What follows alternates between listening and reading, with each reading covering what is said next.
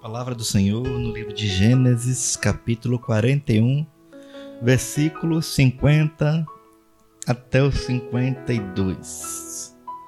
Gênesis 41, versículo 50 a 52. E diz assim: Antes de chegar a fome, nasceram dois filhos a José, os quais Asdenate, filha de Potífera, sacerdote de On. E José deu ao primogênito o nome de Manassés, pois disse: Deus me fez esquecer de todos os meus trabalhos, de toda a casa de meu pai. Ao segundo, chamou Efraim, pois disse: Deus me fez próspero na terra da minha aflição. Tema de hoje: Prosperando na crise. Nós temos aqui um exemplo de um homem que aprendeu a vencer nas adversidades. Sabe aquela pessoa que tinha tudo para reclamar da vida? Que tinha tudo para reclamar, para murmurar, para ser infeliz, mas que foi vencendo, sabe? Aquela pessoa que sofre, que já sofreu logo no início, certo? Vamos relembrar um pouquinho a história de José, se você ainda não está familiarizado. Então José sofre no início. Ele era o filho querido do pai. Queridinho do papai, né? Aquele filhinho que o pai queria, ajudava mais, amava mais. E nós vemos isso que Israel, né, que Jacó fazia, que amava mesmo José. José era o querido. Tanto que o pai, na sua velhice, mandou fazer uma túnica bonita para quem? Para José. Diante disso, José foi objeto de ódio de seus irmãos. Então, se ele era a preferência do pai, ele também era odiado pelos seus irmãos. Porque os seus irmãos olhavam para ele e viam que ele era o mais querido do pai. Jacó, com seus 12 filhos, e José era o mais querido. José também era aquele que tinha sonhos. E por ter sonhos, ele foi objeto agora de outro tipo de inveja. A inveja espiritual. José tinha sonhos que os feixes de lenha dele cresceriam. O José tinha sonhos que o sol e a lua circulavam perante ele. Então tinha tudo isso aí. Ele, Deus mostrava para ele sonhos e os seus irmãos ficavam com mais raiva, com mais ódio, porque olhava para ele e olhava por que ele, o que é que aconteceu na vida dele. E diante disso, muitas coisas acontecem na vida de José a violência familiar entra em cena. Os filhos, os irmãos pretendem matar. Vão matar. Quando viram José de longe, não vão matar ele agora, não sei o que tá. E aí tiram a túnica dele, jogam no poço vazio. José só não foi morto naquela hora porque o irmão mais velho estava lá, né? um dos irmãos estava lá para poder dizer: não, faz isso não, matem não. E nisso jogam ele lá no poço, enquanto esse irmão sai, eles conseguem vender para os ismaelitas e pegam é, a túnica bonita dele e enche de sangue e dão a ideia que foi morto. Então tá lá. José foi traído, humilhado, torturado, vendido como escravo para um país estranho. Então tudo para tentar atrapalhar a vida de José. José chega nesse local, começa a trabalhar, começa a interpretar sonhos. E antes de interpretar sonhos, na verdade, nós já vemos é, acusações contra ele. A mulher do Potifar, né, que era quem ele trabalhava, gosta de José e tenta ter caso com ele, mas ele foge, não fica lá. E a mulher, para não se ver vencida, acusa José de ter tentado mexer com ela. Então ele é preso. Nessa prisão, caluniado mais uma vez. José tá lá na terra desconhecida, preso. E ele conhece o copeiro e outras pessoas mais que estão lá, padeiros.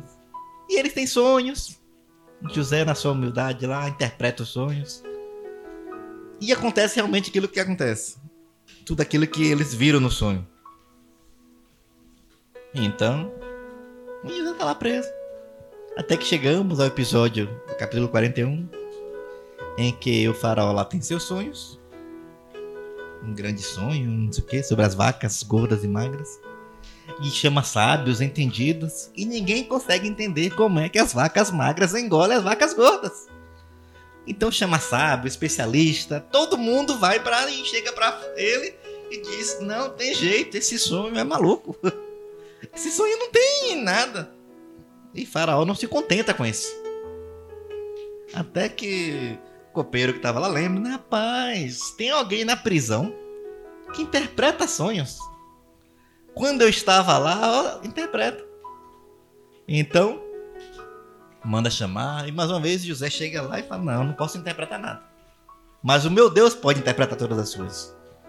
E quando o faraó conta todo o seu sonho das vacas e tal, José fala: Ó, Deus está dizendo que é para fazer. Essas sete vacas gordas representam sete anos de fartura. Já as sete vacas magras representam anos de escassez, pobreza, de crise. E sabe o que Deus está dizendo? Que os sete anos de crise vão superar os sete anos de fartura. Por isso que as vacas magras engolem as vacas gordas. Então tem uma sugestão, rei. Faraó, tem uma sugestão. Qual é? Comece a guardar coisa agora. Plante, estoque, administre, para que não venhamos a sofrer. Então o faraó vai e coloca José para ser governador. Então nós vemos a história de filho querido, odiado pelos irmãos, vendido, escravo, governador. E vemos então uma história, um trajeto pela vida de José, que assim, que aqui a gente tá lendo aqui, aparece que foi tudo rápido, né? Nossa memória tá aqui perto aqui, a gente tá pensando assim, parece tudo rapidinho. Olha, de escravo para governador. Mas vai sentir na pele quantos anos ele foi passando por aquilo. Quantos anos ele foi sofrendo para ver. E uma coisa que ele teve que aprender é que o passado não resolve desafios. Não resolve. Às vezes a vida tá lá, cheia de mágoas, de rancor, de ódio, de decepção. Só que isso não traz solução para nossas vidas. Quando nós estamos ligados no passado, nós não conseguimos vencer. Então é preciso que agora que nós tenhamos agora que enfrentar o desafio do futuro enfrentar o desafio do presente. Como nós podemos conseguir prosperar na crise? Como nós podemos fazer então essa diferença? Nós conseguimos prosperar na crise tomando duas atitudes. E essas duas atitudes nós vemos aqui nesses dois versículos que nós lemos. Que, lembrando que já falamos na né, semana passada sobre essa atitude, né, de se antecipar, organizar e abençoar. Certo? Já falamos que se você quer vencer a sua crise, se você quer vencer na dificuldade, você precisa se antecipar, saber o que está acontecendo, você precisa organizar diante daquilo que você sabe que pode acontecer e você precisa abençoar. Lembra de Abraão? Ser tu uma bênção. Então, nós como cristãos precisamos estar antecipados, preparados e abençoando vidas. Então aqui agora duas posturas que José precisa fazer ainda para poder vencer na vida, poder vencer diante da crise. E a primeira nós vemos no primeiro filho dele. Primeiro filho que José teve. Quando diz lá no versículo 41. José deu ao primogênito o nome de Manassés, pois disse: Deus me fez esquecer dos meus trabalhos e de toda a casa do meu pai. Manassés era o filho primogênito. Foi o primeiro filho de José. E José quis mostrar ali no filho um sentido de esquecimento. Sabe? Aquela ideia de esquecimento. O que, é que, o que é que eu tenho que esquecer? O que é que eu tenho que esquecer? Eu tenho que esquecer o sofrimento que eu passei no meu lar. Eu tenho que esquecer o sofrimento que eu passei para chegar até aqui hoje. Eu tenho que esquecer essas coisas, porque se isso ficar martelando na minha vida, martelando no meu coração, eu não vou conseguir desfrutar do meu presente. Tem aquela frase famosa: quem vive do passado é museu, não seja museu. É a frase conhecida que as pessoas falam. Quem vive de passado é museu. Mas muitas pessoas hoje estão sofrendo porque estão vivendo do passado. Escolhas que fizeram no passado que estão influenciando o seu presente e vão influenciar seu futuro. Cuidado com aquela vida presa ao passado. É momento de esquecer essas coisas. É o momento que nós precisamos estar pensando naquilo que Deus quer para nós, para que a gente não viva baseado no passado e esqueça de desfrutar do presente. É tempo de reflexão. É tempo de paz, é tempo de cura, é tempo de poder olhar para Deus e não ficar o tempo todo pensando nos fracassos. Sabe o que acontece muitas vezes? É que nós gostamos de olhar para o fracasso e ficar culpando as coisas que estão acontecendo. Sabe? José tinha tudo para ser alguém amargurado da vida. Ele tinha tudo para poder justificar Estou sofrendo hoje porque eu não fui amado pela minha família. Estou sofrendo hoje porque eu fui preso. Estou sofrendo hoje porque eu passei por isso. Então José tinha tudo para estar tá ali, alimentando esse sentimento, alimentando essa raiva, alimentando essa ira, fazendo tudo isso no seu coração. Mas ele quer mostrar uma coisa para nós que nós precisamos aprender. Eu tenho que esquecer aquilo que me machuca. Eu tenho que esquecer aquilo que me traz dor. Eu tenho que esquecer aquilo que tem me paralisado de ver as obras de Deus na minha vida. Eu tenho que esquecer. E se eu não consigo esquecer sozinho, é Deus que me faz esquecer esse passado ruim. Deus me faz esquecer. Então a primeira lição que ele mostra pra gente é que se eu quero desfrutar de um presente, de futuro brilhante, eu tenho que esquecer dessas coisas que estão me paralisando. Por isso que está lá em Coríntios, 2 Coríntios 5, 17, que aquele que está em Cristo, nova criatura é, as coisas velhas já passaram, eis que tudo se faz novo. É tempo de ver o novo em nossas vidas. É tempo de ver novidade de Deus em nossas vidas. Estamos falando para esse ano como um ano do recomeço, para nós não começarmos do mesmo jeito que sempre começamos. Por isso que é preciso não viver do passado, não mais deixar que o passado seja o Senhor de nossas vidas. Não deixar que esse passado triste me paralise a tal ponto que eu não consiga desfrutar do meu presente. Pare com isso. Deus me fez esquecer. O que é que você tem carregado na sua vida? O que é que tem te paralisado cada vez mais? O que é que tem feito que você, no momento de crise, fique lá parado, olhando para aquele tamanho da circunstância do boneco, do, do grande problema, e você não desfrute do melhor que ele quer para você. O que é que tem te feito parar? Não viva do passado. Ah, mas o passado machucou, então José está aqui para dizer isso para gente. Ele não vai dizer, olha gente, aqui tô, não sinto mais nada porque não, ele está lá que ele sofreu, ele sentiu suas dores, suas mágoas. Deus viu as lágrimas que ele teve. Deus viu o sofrimento, ser preso injustamente, ser vendido pelos irmãos, ser acusado de coisa que não fez. E ele viu. E passar anos e anos na cadeia, de criança até adulto sofrendo tantas coisas, ele ouviu e viu. Mas ele, para poder crescer na crise, para poder prosperar na adversidade, para poder ver algo diferente na sua vida, ele teve que aprender a esquecer. Deus me fez esquecer. Então por que você ainda está seguro esse pensamento no seu coração? Por que ainda você se sente paralisado diante dessas circunstâncias? Porque você ainda olha para o tamanho da dificuldade, o tamanho da dor, o tamanho daquela aflição e fica segurando o tempo todo. Esqueça. Esqueça aquilo que te causa dor. Esqueça. Esqueça aquilo que não te faz bem. Por quê? Porque é preciso que nós tenhamos uma transformação para esse passado não ser o ditador de normas em nossas vidas. Não fique paralisado pelo passado. Olha, sofreu, doeu, magoou, machucou. Mas não deixe esse passado te paralisar. Uma segunda coisa que nós vemos em José, nós vemos no seu segundo filho. Se o primeiro, Deus me fez esquecer, o segundo filho, Efraim, vem para mostrar algo diferente. É que ao segundo filho chamou Efraim, a qual disse: Deus me fez próspero na terra da minha aflição.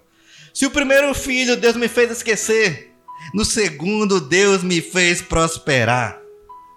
Sabe como é que nós vencemos a adversidade? Quando nós temos consciência que tudo em nossas vidas vem do Senhor. Quando nós temos consciência em olhar que somente Deus tem resposta para todas as coisas. Somente Deus pode olhar e, e desfrutar e dizer assim: olha só, eu estou contigo e eu vou conduzindo a sua história. O passado foi para te paralisar, mas o seu presente é diferente porque eu estou presente nele. Deus é um Deus presente. Então é isso que nós precisamos cada vez mais. É nisso que nós precisamos contemplar o Deus que age em nossas vidas. E José não ficou lamentando. Ah, eu estou assim triste porque o meu passado foi difícil. Ah, eu estou assim desanimado porque o meu passado foi difícil. Não, o passado foi difícil, foi. Mas esse Deus que me fez vencer aqui é o Deus que me faz prosperar. José cresce no tempo da vaca gorda. José cresce no tempo da vaca magra. Por quê? Porque durante esse momento que ele está fazendo tudo isso, ele já está preparado para a crise. Ele já está olhando para o futuro que está vindo difícil. Porque lembrando, esses filhos aqui nasceram antes da crise. E ele, mesmo sabendo do que tudo ia acontecer, ele vem para dizer: Olha só, Deus é o Deus que me faz prosperar, mesmo nessa terra difícil, mesmo nessa terra de sofrimento, mesmo nessa terra de aflição.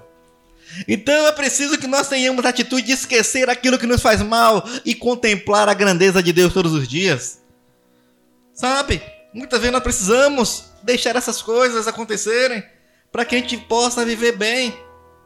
É preciso que a gente comece a olhar e ver assim, olha só, eu preciso tirar toda a mágoa do meu coração. Eu preciso tirar toda a dor do meu coração. Eu preciso fazer tudo isso porque eu não posso viver como sempre o caiado que Jesus falou lá dos fariseus. Olha só, por fora vocês são bonitos, mas por dentro vocês não estão valendo nada.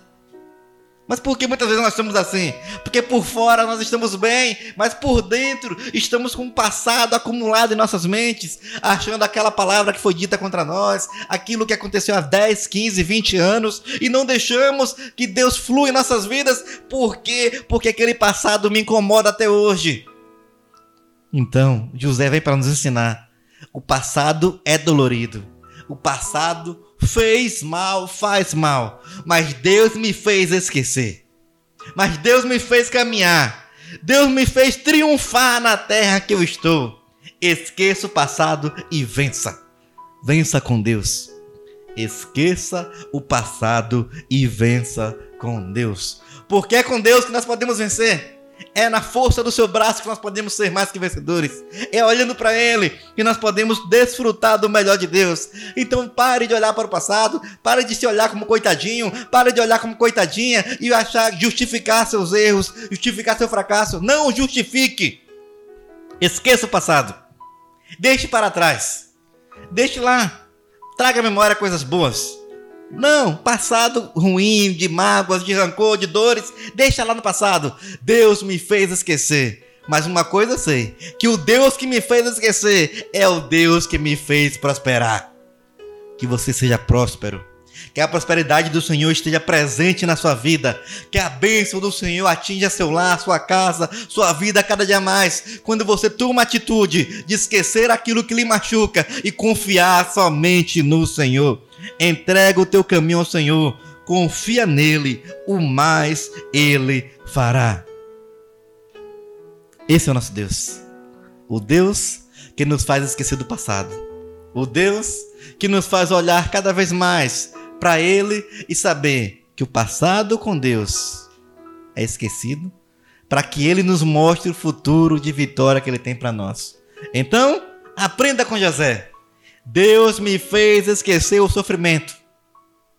Ah, é hipocrisia. Não, não é que José. Ah, tá fingindo? Não. Ele sentia dor, sofria, chorava.